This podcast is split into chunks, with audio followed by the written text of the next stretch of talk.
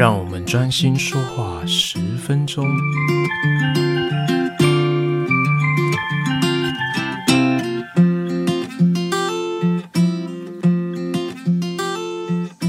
大家好，我是吉米师。今天的认真说话十分钟，要和大家分享的是高中化学中对于原子核外电子的行为描述上非常重要的四大量子数以及原子轨域。好，我们在高一的时候会学到，在原子核外的电子会逐层分布，这个逐层分布呢，就会发展出我们知道的能阶，有第一个壳层、第二个壳层、第三个壳层。其实呢，在四大量子数里面。这就是扮演所谓的主量子数的角色。那所谓的四大量子数是怎么来的呢？好，那事实上呢，其实科学家是从物理的实验上面观察到，原子光谱是所谓的明线光谱，或者我们是称为不连续光谱。在这个实验里面呢，当时的科学家。并没有办法完美的去解释这些光谱的由来。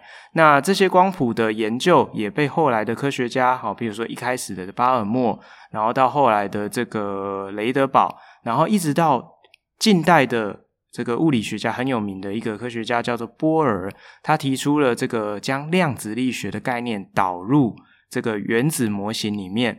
那一开始呢，我们所讨论的原子模型是最简化的这个氢原子模型。当时波尔啊，把这个量子力学啊分成一包一包能量封包的概念，投入到这个这个呃推导里面的时候。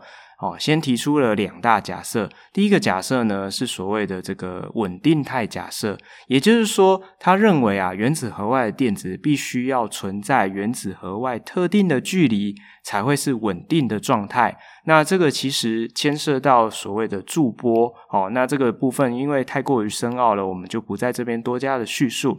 那另外一个假设是所谓的频率假设，他认为呢，原子核外的电子，当你接收到特定的频率，也就是符合的能量大小的时候，电子便会发生跃迁的现象，也就是可以从能量低的轨道哦跃迁到能量高的轨道。那后来呢，有许多的量子力学的投入进去之后，慢慢的科学家发现到说，我们不应该用轨道来描述电子的行为，因为轨道其实并没有很精确，并没有办法很明确的去预测电子的呃出现的位置以及它的行为。因此后来我们就改以几率范围的方式去描述电子的行为。那这个几率范围呢，就变成是一个模糊化的概念。因此我们把轨道的观念。改变成轨域的观念。那在物理学上面，在物理化学上面，我们是如何呢？利用一些特定的方式描述电子在某一个特定的轨域呢？也就是发展出所谓的四大量子数。刚刚提到的电子的壳层就是所谓的主量子数，我们的代号是 n。主量子数代表的意义是指原子核外的电子与原子核的平均距离。好，那我们可以把它想象，它就是第一个壳层，第二个壳层，以此类推。那在目前的元素周期表上面的元素，所有的元素来看，目前最大的壳层是分布到 n 等于七，第七个壳层。好的，那接下来第二个量子数是所谓的 L。好，那这个 L 值呢，代表的是角动量量子数。那所谓的 L 值，角动量量子数，在我们的高中化学范围里面，认为它是用来描述。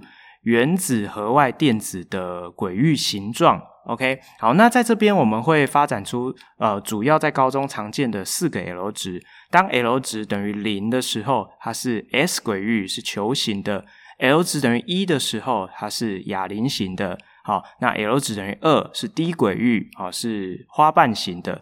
那 L 值等于三的时候呢，是 F 轨域，它是更复杂的。好，那这个形状有一点难形容。好，那大家有空的话可以去 Google 一下哦。好，那 L 值我们讲完了，接下来第三个量子数就是 ML 值。ML 值呢叫做磁量子数。那我们知道说，诶，原子的壳层用 n 值来描述之后，界定了一个大致上距离原子的平均范围。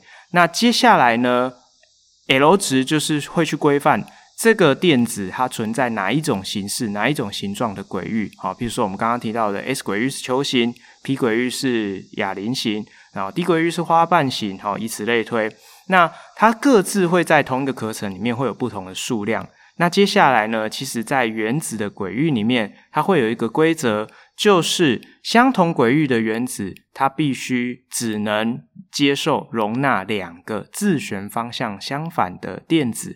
那最后一个量子数就是 S，好，那这个叫做自旋量子数，没错，它就是用来规范电子自旋的方向。因此呢，这四个量子数 N 值、L 值、mL 值以及 S。就是有点像电子的门牌号码，我们只要从这四大量子数就可以去规范原子核外的每一个电子，它可能会落在哪一个颗层、哪一个轨域、哪一个位置。好，但是它一样哦，我们要强调的是，它是一个几率范围，没有办法很精确的预测它的所在地。好，好，那接下来呢，我们再稍微谈一下原子的轨域。刚刚讲到四大量子数，那我们接下来来讲。原子核外的电子究竟是怎么样的一个分布呢？好，从第一个壳层开始，原子的第一个壳层 n 等于一的时候，它的规范、它的游戏规则，L 值最多只能是 n 减一，所以在壳层一的时候，只会出现 s 轨域。因此呢，第一个壳层它只会容纳两个电子，好，因为 s 轨域它就只有一种，好，它只会容纳两个电子。那当你来到第二个壳层的时候，第二个壳层 n 值等于二，l 值最多可以是一，那零跟一都是允许的。那接下来我们就要延伸到 mL 值，mL 值其实呢是正负 l，好，因此像刚刚讲到的零，它就只有零一种。可是如果当你的 l 值，也就是 p 轨域，它是一的时候，你的 mL 值就可以有正一以及零，还有负一，会有三种。那每一种轨域最多可以容纳两个电子，因此 p 轨域就会延伸出三种 p 轨域，最多就可以容纳六个电子喽。好，那接下来我们来到 n 等于三，n 等于三的时候，除了刚刚提过的 s 轨域，l 值等于零，还有 p 轨域，l 值等于一之外。其实 n 等于三的时候，L 值至多是多少呢？就是 n 减一嘛，所以它最大可以到二。最大可以到二的时候，mL 值就会衍生出五种，也就是呃正二、正一、零、负一、负二，就会有五种。那聪明的各位应该就可以知道，这时候低轨域最多可以容纳的是十个电子。OK，好，那以此类推，到了 n 等于四的时候，就会出现 F 轨域。F 轨域呢，就是 L 值等于三。L 值等于三的时候，mL 就是最多可以是正负 L，所以它就会衍生出七种，也就是正三、正二、正一、零、负一、负二、负三这七种轨域。这这七种轨域呢，都可以容纳两个电子，因此 F 轨域最多可以容纳最多十四个电子。因此，这个就构筑出我们整个对于原子轨域呃各个能阶的一个可以容纳电子数的一个概观。所以啊，我们常常会在高中会告诉各位。我们在原子的壳层，第一个壳层最多可以容纳两个电子，没错，它只有 s 轨域两个电子。那第二个壳层 n 等于二的时候，最多可以是八个电子。八个电子是哪来的呢？两个电子是 s 轨域，六个电子是 p 轨域。那当你到 n 等于三的时候，二八十八，所以 n 等于三，最多可以容纳十八个电子是哪来的呢？s 轨域两个，p 轨域六个。低轨域还记得吗？容纳十个电子，因此加起来是十八个电子，以此类推。到了 n 等于四的时候，最多可以容纳三十二个电子，也就是两个 s 轨域的，六个 p 轨域的，十个低轨域的，最后还有十四个 f 轨域的。好，那这个以上呢，就是我们对于整个原子核外的电子，它大概是怎么样去规范，它会出现在什么样的轨域？那这些轨域又是怎么样去撰写它的四大量子数？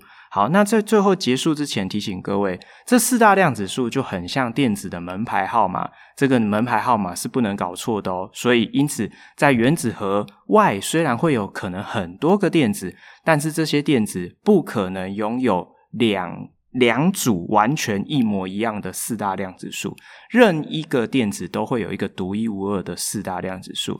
好，OK，那这就是我们今天的认真说话十分钟。我们接下来还会有相关系列的内容，会讨论到原子核外的电子究竟是怎么排列，如何撰写电子组态。那我们就下次再见喽，拜拜。